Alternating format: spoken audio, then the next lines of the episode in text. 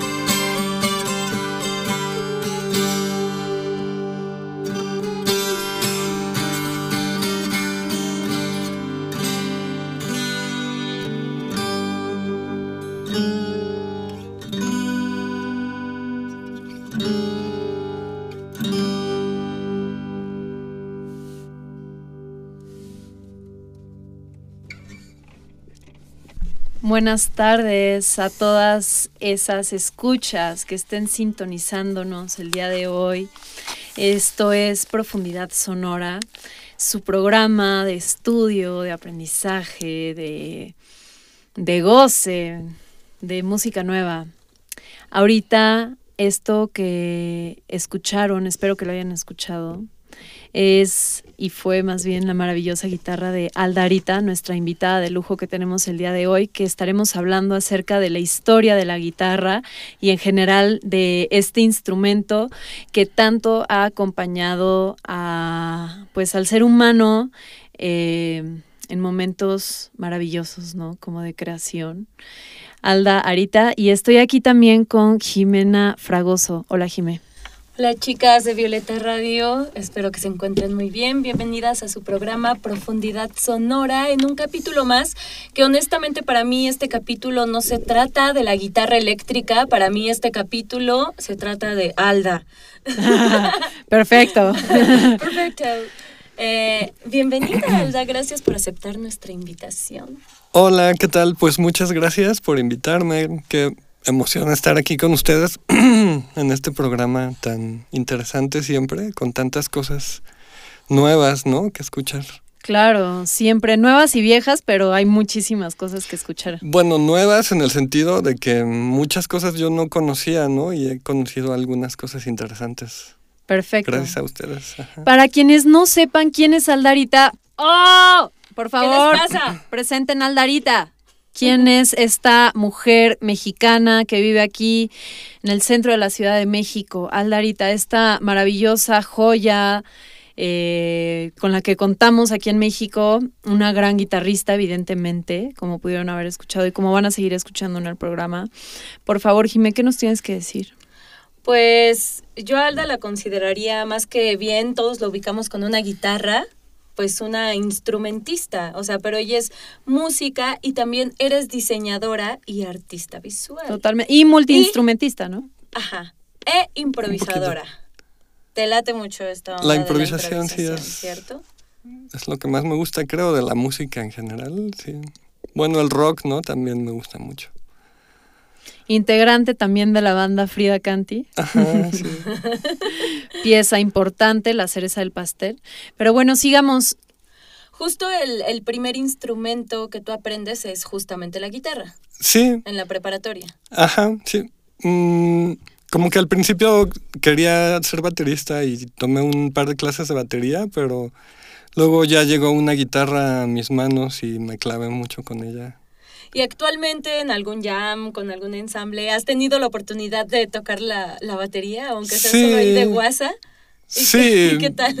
pues es muy divertido, ya lo veo más justo como diversión y exploración, ¿no? Ahora ya no tan, no me preocupo tanto de que me de que te salga, salga algo, tiempo ¿no? Sí, no, más bien es como explorar un poco el instrumento, Claro, las, totalmente. las posibilidades que tiene. Y cuéntanos, Alda, ¿qué tal fue tu experiencia eh, estudiando en la Escuela Superior de Composición y Arreglo Musical? Suena muy serio. Sí, bueno. Ay, perdón. Es una escuela pequeña.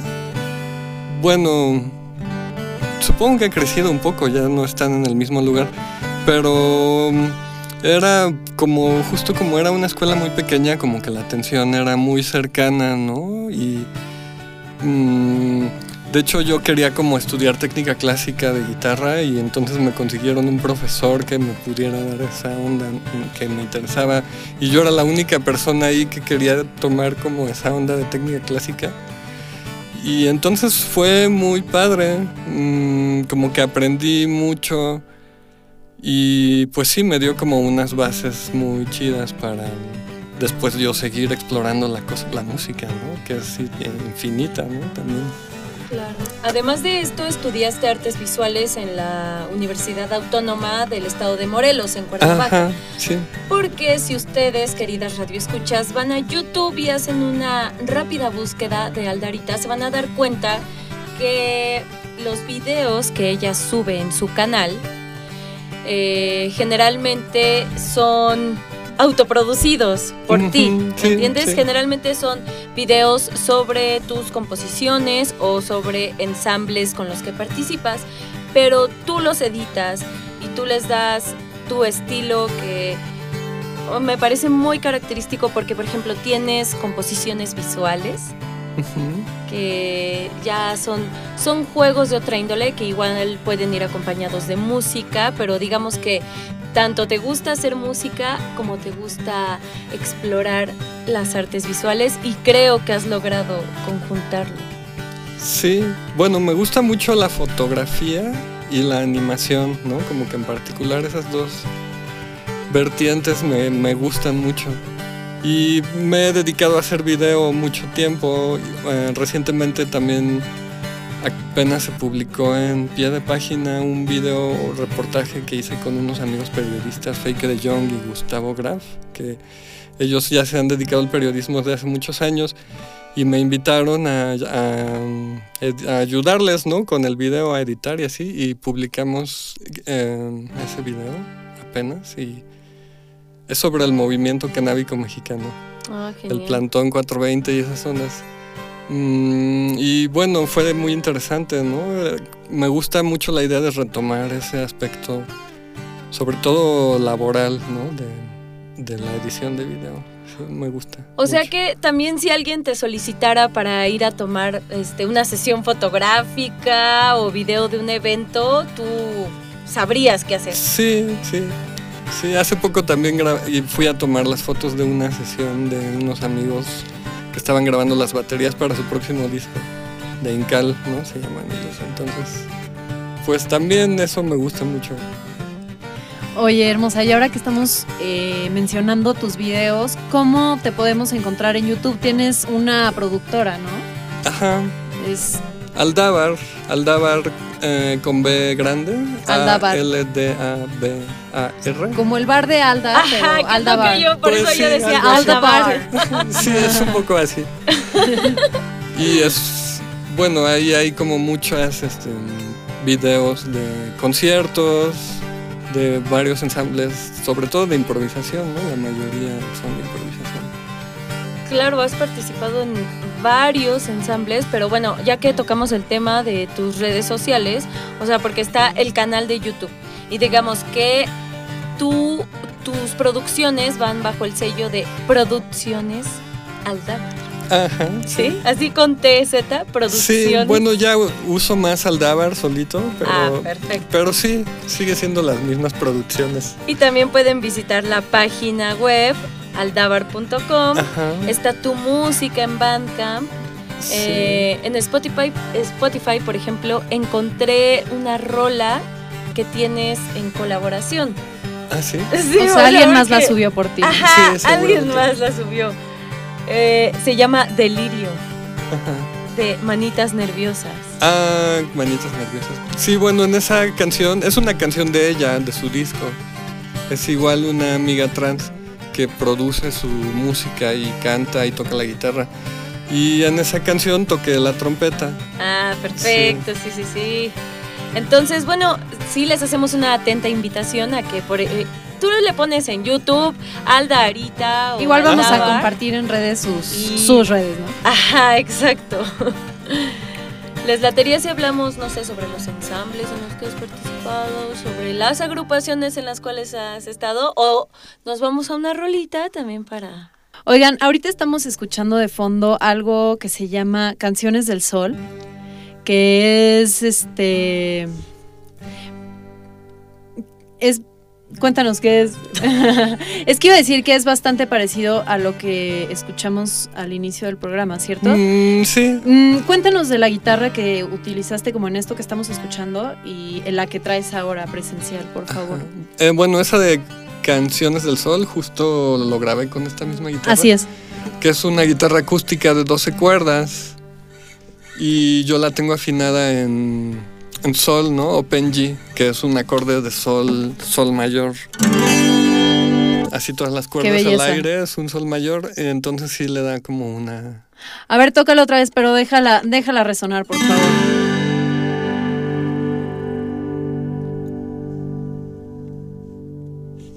Qué belleza, ¿eh? De hecho, me gusta mucho hacer eso en vivo, como dejar algunas partes nada más sonando ese acorde hasta que se- y ya las otras personas con quienes toco pues rellenan ese espacio, ¿no? ¿Por qué esta cuerda tiene mucho más resonancia que otras guitarras? ¿Por qué esta guitarra, perdón, tiene más? Mm, bueno, un poco es por las 12 cuerdas, ¿no? Claro. Como que le da más cuerpo. Son, en realidad son seis cuerdas dobles Claro. y están afinadas como en octavas, ¿no? Esa sería la sexta. Ah, mira, ahí está mucho la de, quinta. de lo que lo hace tan celestial. Ajá. Y solo la primera y la segunda están afinadas al unísono. Pero eso también le da un toque muy. Hasta un poco oriental, tal vez. Bastante como oriental. Ajá. Y pues no es gratuito, ¿no? Porque mm, si me permiten contar algo un poco de, de la historia de la guitarra, que así Jimena, no, No, el tema es Alda. Alda, no Pero, menciones o nada sea, pero acerca- como Bueno, a estamos- Alda la relacionamos estamos- con las guitarras, adelante. Estamos un- unidas, ¿no? La guitarra y yo. Exacto, es como contar la historia de Alda, básicamente voy a contar la historia de las otras vidas de Alda. Eh, el alma de Alda comienza hace miles de años. Se dice que en la época antigua, pero desde sus orígenes ha pasado por múltiples evoluciones, ¿no? Hasta llegar a la forma que tiene actualmente de Aldarita, una ciudadana trans de la Ciudad de México.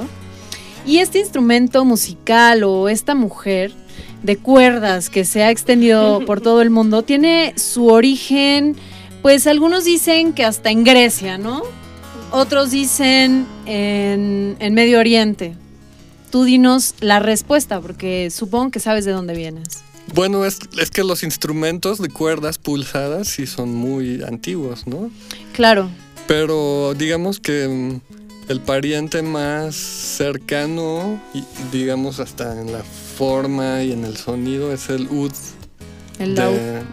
Es ud, Ah, ok. sí, porque la ud ya es como otra versión después. El ud no tiene trastes, ¿no? Esa es la única diferencia. Bueno, y el cuerpo es como, como un boludito, como una pera, Como ¿no? un guaje. Ah, como una pera, más o menos. Ajá.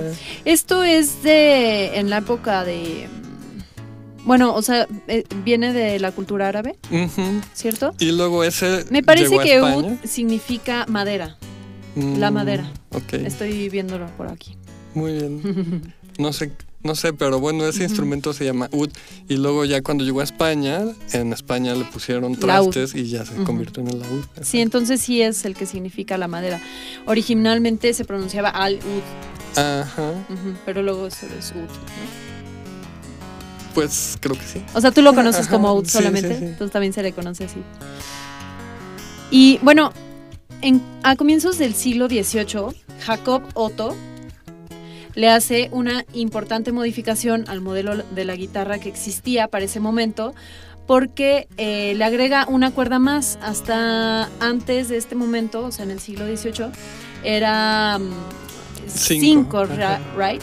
cinco notas y cuatro, las cuatro de hasta arriba venían en órdenes de dos y la última venía solita, ¿cierto? Y luego entonces este tal Jacob Otto eh, le pone la sexta, entonces quedan cinco órdenes de dos, ¿no? Y el último de uno. ¿Me doy a entender? Mm, Sí, pero creo que eran cuatro, de, cuatro dobles y la gruesa y Ah, y como dos, las de los dos extremos sencillas. eran sencillas, creo. Ajá. Bueno, y también existió, bueno, existe ahí un cambio de, en la afinación, ¿no? De, de la otra guitarra. Entonces, yo diría que como, Sí, en algún momento cambió porque al principio se afinaba más como justo como el laúd, ¿no? por lo que estuve viendo, a Prox llevamos con esa afinación unos 300 años, más o menos. Bueno, pero igual la guitarra lo que tiene de interesante es que hay muchas afinaciones. Hay muchas afinaciones, por supuesto. Y, claro, estoy hablando de, pues, la afinación más Sí, popular de la guitarra clásica, ¿no? Ajá. Oye, tú tocas la guitarra acústica, perdón, bueno, también evidentemente la acústica, pero quiero como para los que no sepan, o sea, decir qué es una guitarra electroacústica, por ejemplo, o sea, ¿nos puedes explicar? Ajá. Bueno, Ajá. una guitarra acústica es eh, la pura resonancia del cuerpo de madera, ¿no? Lo que hace que suene la cuerda que vibra sobre el. el- Digamos que no la puedes amplificar. eh, necesitas un micrófono. A través de un medio, claro. Ajá. nada más Una electroacústica ya trae una pastilla eh, piezoeléctrica que capta las vibraciones de la cuerda y las convierte en impulsos sonoros y entonces eso ya lo mandas a un sistema de audio, a un amplificador, ¿no? Y ya ahí se vuelve a, a convertir en, en sonido. Oigan, tengo ahí algunos datos que les quiero dar, pero ¿qué les parece si vamos a escuchar algo de lo Sí, que vamos. Alda nos recomendó? Va. ¿Qué vamos a escuchar? Vamos a escuchar algo de Kaki King, esto que se llama Gobi. Ajá, ¿Sí se dice Kaki? ajá, aquí, aquí. Es una chica guitarrista que justo es como Si siempre quieres, acústica. Regresamos Ok, y nos cuentas. va, Así digamos. turum. Ok. Pero no me vas a preguntar. Ok, perdón. Oye, Ala, ¿quién es Kaki King? ¿De, de dónde la conoces? ¿Por qué te gusta? Cuéntanos un poquito de ella.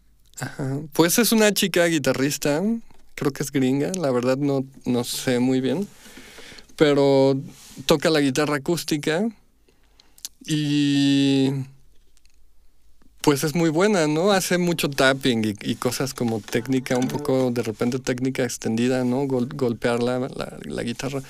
Pero es muy interesante lo que hace, como que mm, es muy intrincado, ¿no? Un poco su música. Y todo lo hace con una guitarra acústica y tiene pues como infinidad de recursos, ¿no? Entonces por eso me, me gusta mucho.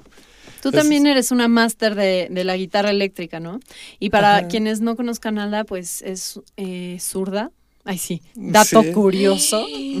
No lo puedo creer. Entonces, todas tus cuerdas se tienen que acomodar al revés, ¿no? Que- Mm, O no precisamente, cuéntanos. Pues bueno, por ejemplo, mi primer guitarra eléctrica era una guitarra derecha y yo lo que hice fue voltear las cuerdas para tocarla al revés.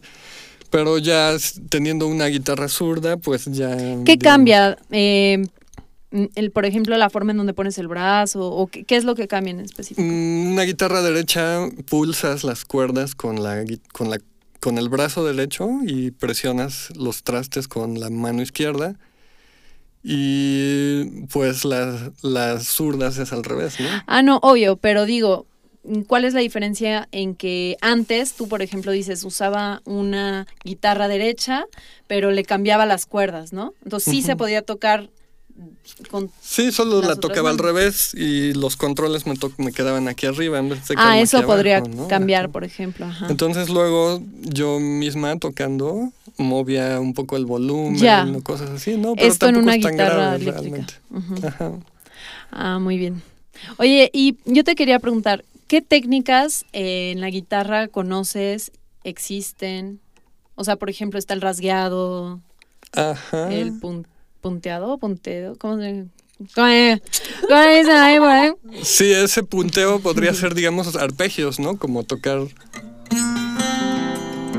Digamos nota por nota, ¿no? sí, como...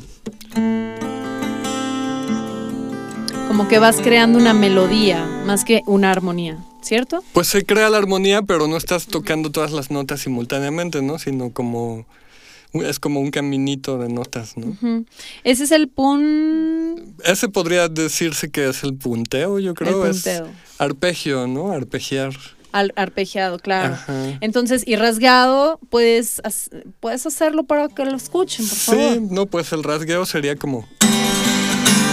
Todas a la vez, todas a la vez. Todas a la vez. Algo así. Hey. Muy bien. ¿Y qué otras técnicas conoces? Bueno, por ejemplo, Kaki King que usa tapping, ¿no? Que es como con los dedos.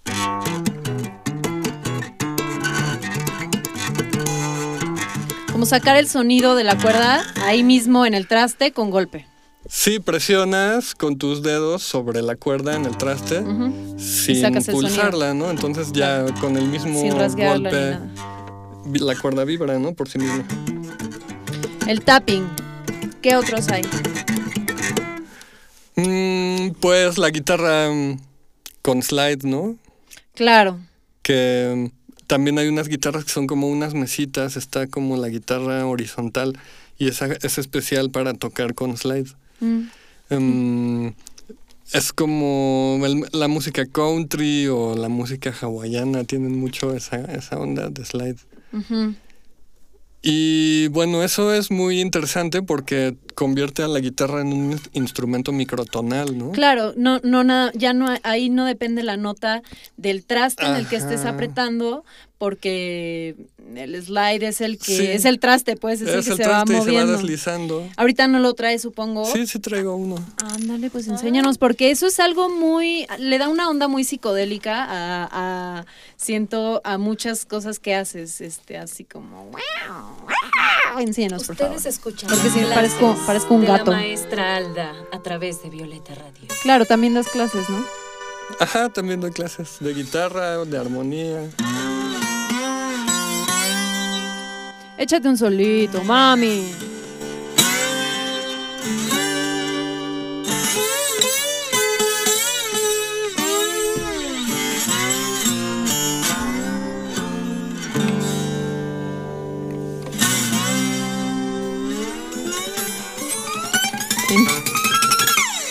Ese es el slide. ¿no? Entonces, Ay, eso ay, que ay. escuchan de wow, o sea, que puede pasar por todas las tonalidades, es debido a eso, ¿no?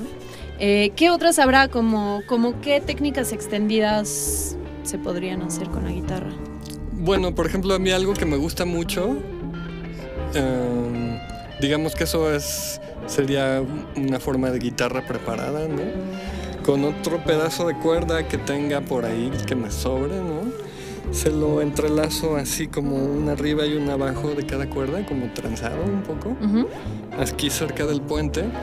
Y entonces eso cambia el sonido, se vuelve también como un poco como un instrumento oriental como que la cuerda mm, está más este, ap- apagada, pero al mismo tiempo tiene un, como choca con la otra cuerda, tiene un brillito muy especial también, ¿no? Es como más apagada, pero con un brillito, entonces suena muy bonito así también.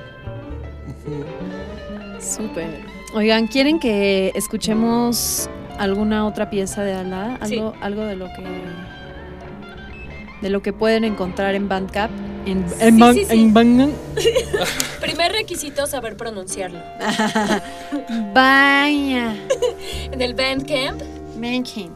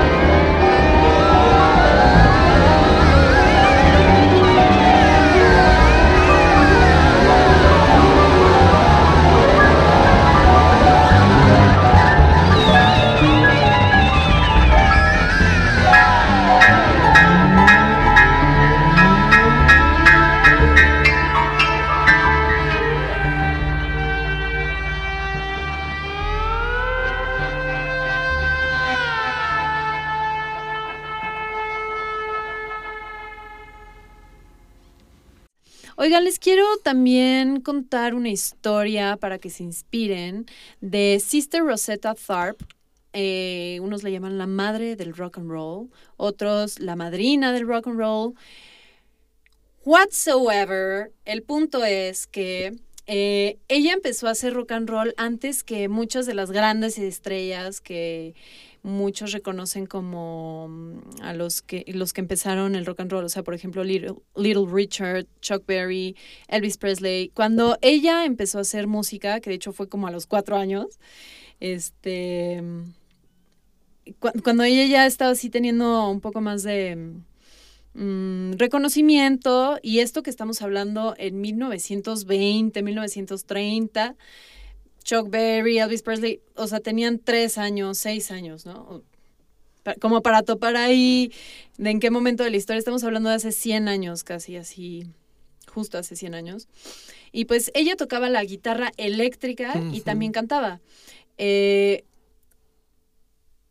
hay muchas que fueron reconocidas y así, pero ella específicamente es muy importante porque injustamente ha sido olvidada, como muchas, ya sabemos en este programa, eh, porque ella fue casi casi la creadora del rock and roll, ¿no?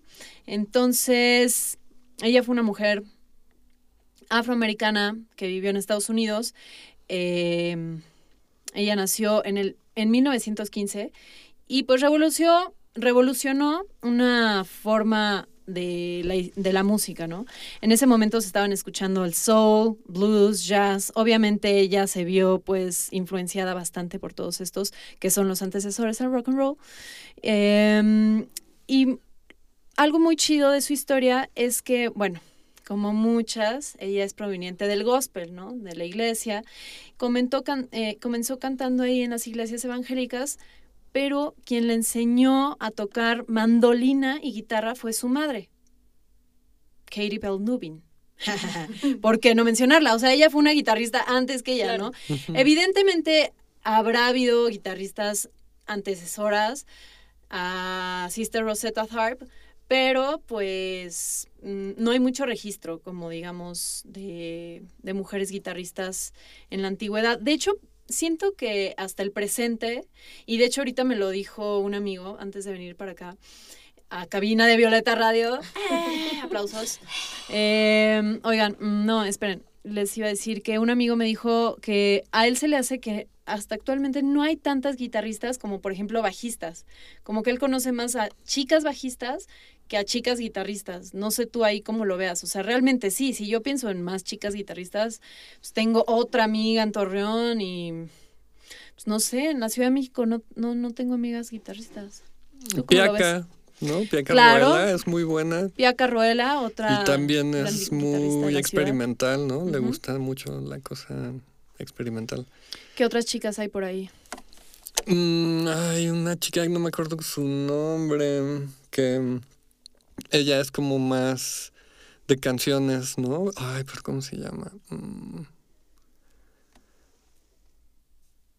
¿Podemos buscar? Claro. O mira, vamos a escuchar algo ahorita en la rola, si te acuerdas. Nos dices, ¿va? Vamos a escuchar algo de Rosetta Tharpe. Esto se llama That's All. Y esta canción es considerada como la primera grabación en la historia del rock and roll. Esto es de 1938 y pues nada, a ver si lo disfrutan. Tienen que disfrutarlo. Disfrútenlo.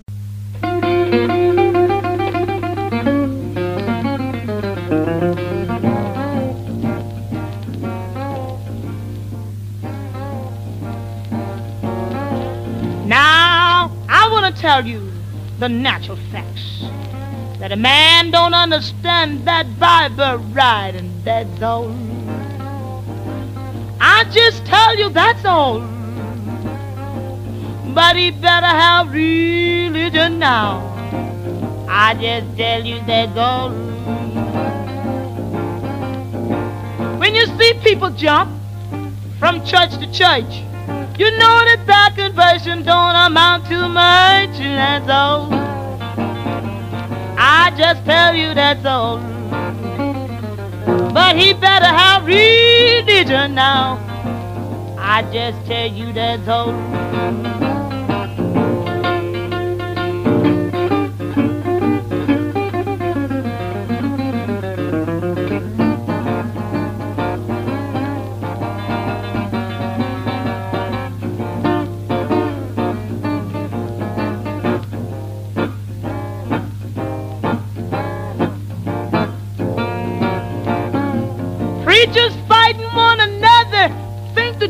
Well.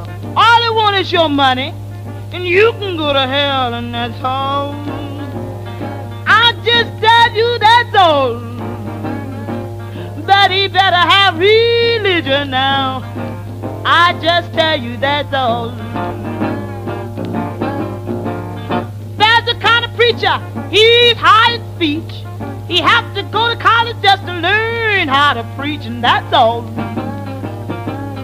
I just tell you that's all. But he better have religion now. I just tell you that's all. Now he can go to the college and he can go to the schools, but he hasn't got religion. He's an educated fool, and that's all. I just tell you that's all. But he better have religion now.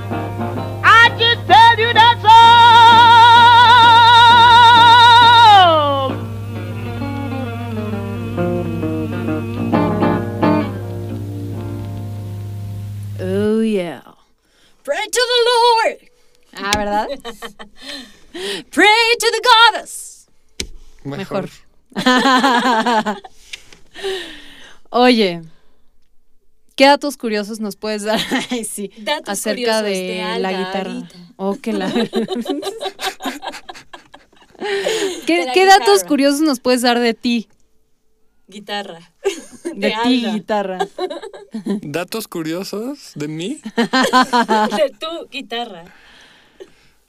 De ti. Mm, Niña guitarra. Alda, Alma niña vieja. guitarra. Alma original. Alma guitarra. No sé, pues me gustan todos los, me gusta en general todos los instrumentos, ¿no? Todo lo que, lo que suene. Mm, toco la trompeta, aunque últimamente no la he estudiado mucho, entonces mm, me ha costado un poco de trabajo. Pero bueno, ahí, ahí está. no sé qué. Su "Ah, por favor, ayuda a Chantal y algo. Justamente deberíamos hablar de esta cuestión de los ensambles en los que has participado. Ajá. Porque pues ahí es donde te das vuelo de estar de repente en la trompeta. Te vi en un video manejando también un sintetizador. Ya te vi, Ya ya te te, vi vi, que andas ahí de que sintetizadora. andabas, Que andabas. Sí, me gusta. Te vi en el concierto de la presentación de Flores Rosas de Frida Canti, que fue un suceso fenomenal, como ya se los he contado. Pero digamos que no es el único proyecto en el que has participado. Y bueno, me gustaría mejor que habláramos primero de las agrupaciones en las que tú está- has estado. Digo brevemente porque no nos queda mucho tiempo y sería una historia muy larga. Pero pues yo Ay, encontré, por muy ejemplo, larga. Sí, y sobre todo si nos remontamos al inicio de la historia. A Cuando- los noventas. a la Grecia antigua. Kali Yuga, ¿qué onda? Porque veo que estuviste trabajando ahí del 2010 a 2016. Ajá, sí. mm, pues fue una banda de rock psicodélico, progresivo, una cosa así. Como ¿Estuvo ahí también Piacá? metalero. ¿O No, estoy loca? No. Estoy loca. ahí era con Toto, Toto Merino, un baterista. Bueno, tuvimos dos bateristas y Mike. También tuvimos dos guitarristas, ¿no? Mike y Renato. Em, pues nada, era un proyecto muy... A mí me gustaba mucho, ¿no? Era, te digo, como rock psicodélico y luego era como medio metalero. Entonces, no sé, era muy energético. Tocar en vivo con esa banda era así, mucha energía. Entonces me gustaba mucho, lo disfrutaba mucho. Y luego ya, pues la banda se deshizo y ya... mm, estábamos haciendo un segundo disco que quedó inconcluso. Y nada, pues ojalá algún día salga. Hay ahí material inédito. Ajá. Ojo, ojo con eso. ¿Y qué onda con el séptimo círculo? Uy, no, bueno, eso... Sí, es eso ya del finales de los noventas. No, eso justo. sí ya es de mi vida pasada. Sí. Ya no. Perdón, siguiente pregunta. Digamos que esa fue la segunda banda que tuve cuando empecé a tocar la guitarra. Realmente todavía no sabía muy bien tocar la guitarra cuando empecé con esa banda. Pero bueno, a mí no me importaba, yo, yo tocaba, ¿no? Así. Y Era rock también como, como fusión de diferentes estilos. Ajá. Anduviste también trabajando en la calle, que no sé si, eh, digamos, tuviste que dejar de hacerlo por la cuestión de la pandemia, Mm, de salir a tocar a las calles. mm, pues bueno, lo de trabajar eh, tocando en la calle es un poco más como cuando no hay trabajo de otra cosa, ¿no? Claro, es sí, como para sacar un Pero cambio. igual siempre lo disfruto mucho, siempre... Es que siempre eh, te encuentras con gente muy diferente y, y que les gusta lo Es que... toda una que- aventura, ajá, ¿no? sí, es- Fuera de cualquier sala de ensayos y lugar seguro. Sí, sí, porque llegas y el público no se lo espera, ¿no? Y, y luego pues les gusta y entonces se acercan y te dicen cosas chidas, ¿no? Y es, em, pues ha sido una forma muy, muy padre de, de trabajar, ¿no? De también como aprender a no, o sea, no sentirte así como que yo debo estar siempre en un escenario, no sé, yo Claro, y que me recuerda un poco a esta idea de lo que es la improvisación, de salirse de la estructura clásica de una canción. Es lo mismo, o sea, salirse a tocar a la calle es como toda una aventura. Lanzarse ¿no? al vacío, ¿no? Un poquito, sí. Exactamente. Y hablando sobre esta cuestión de la improvisación, has participado en muchos ensambles que justamente es como una onda que se va creando, luego se destruye, luego se crea otra, luego quizá regresas acá con esta gente. Sí, Está loquísimo, ¿no? Por ejemplo, eh, estás en un ensamble que se llama Siwat, con otras mujeres músicas muy relevantes. Con ellas, que, ¿cuál ha sido, eh, no sé, proyectos que tengan recientes? ¿Qué fue lo último que hicieron o qué onda? Ah, bueno, ese proyecto empezó eh, con Ana Ruiz y Adriana Camacho. Ana Ruiz es una pianista legendaria del free jazz mexicano, ¿no? En los ochentas tenía una banda que se llamaba Atrás del Cosmos y trajeron a Don Cherry, tu- estuvieron tocando con Don Cherry. Entonces es, es como una mujer legendaria, ¿no? Y Adriana Camacho es una contrabajista también de la, del free jazz. Que también será legendaria. Que también está en, en el camino de ser legendaria porque es así súper movida, ¿no? Y tiene mil Sí, una ensambles. guerrerota, sus dedos todos pelados. Fue de las primeras. Toca casi todos los días. Sí, Sí, fue de y las primeras y invitadas de este programa, de hecho. Y bueno, entre otros ensambles encontré Opactli, Eleusis, el trío de mente. Ajá, sí. Bueno, ese trío de mente fue como una invitación de una noche con. mm, ay, fue. Es que ven ahí ensambles de una noche. Sí, sí, sí. Fue con Carlos Greco y un baterista. Un Carlos Greco es un saxofonista. Y ya sabes, pues dije yo voy, me voy a poner bien, bien punk, ¿no? Así con la guitarra. Por eso se, se quedó como trío de mente. Y últimamente participaste en La Zarigüeya, que fue el primer festival de experim- experimentación contemporánea que hicieron en... ¿dónde? En Cholula y en Puebla. ¿Quiénes organizaron? Feike y Ernesto Adriano. Feike de Jong y Ernesto Adriano fueron como los organizadores. Muy bien. Ajá. Otros grandes colegas de la experimentación sonora en México. Y ahí estuviste musical. también loqueando, Alda. También Mm, Sí, encontré mucho. un video donde acompañas a una poeta de spoken word. Ah, con Diosa Loca. Ajá, también ahí Sí, esa colaboración es muy, muy bonita. Y siempre queremos hacer más, ¿no? Pero ella se fue a vivir a Mérida, entonces como que ya se ha complicado un poco la cosa. Pero sí, ella es como campeona de una de estas ondas de Spoken Word. Eh, ganó en Brasil algo. ¿El spoken una- word es improvisado? Mm, No necesariamente, Semi. puede serlo, pero por, ella tiene sus, sus poemas muy bien estudiados y muy bien estructurados. Y pues sobre eso de im- improvisa. La de también, improvisar ¿no? unas cosas. Ajá. Y entonces yo la vi en vivo una vez y yo toqué, to- como que coincidimos en el mismo evento y, y le dije, oye, pues hay que hacer algo juntas. Y nos quedamos de ver, llegó a mi casa y nos conectamos y empezamos a, a tocar así sin jamás me dijo, este poema se trata de tal cosa o vamos a hacer algo que vaya. Así nada más. Y, y el disco que salió, que está ahí en el Bandcamp, eh, se llama Puentes de Luz.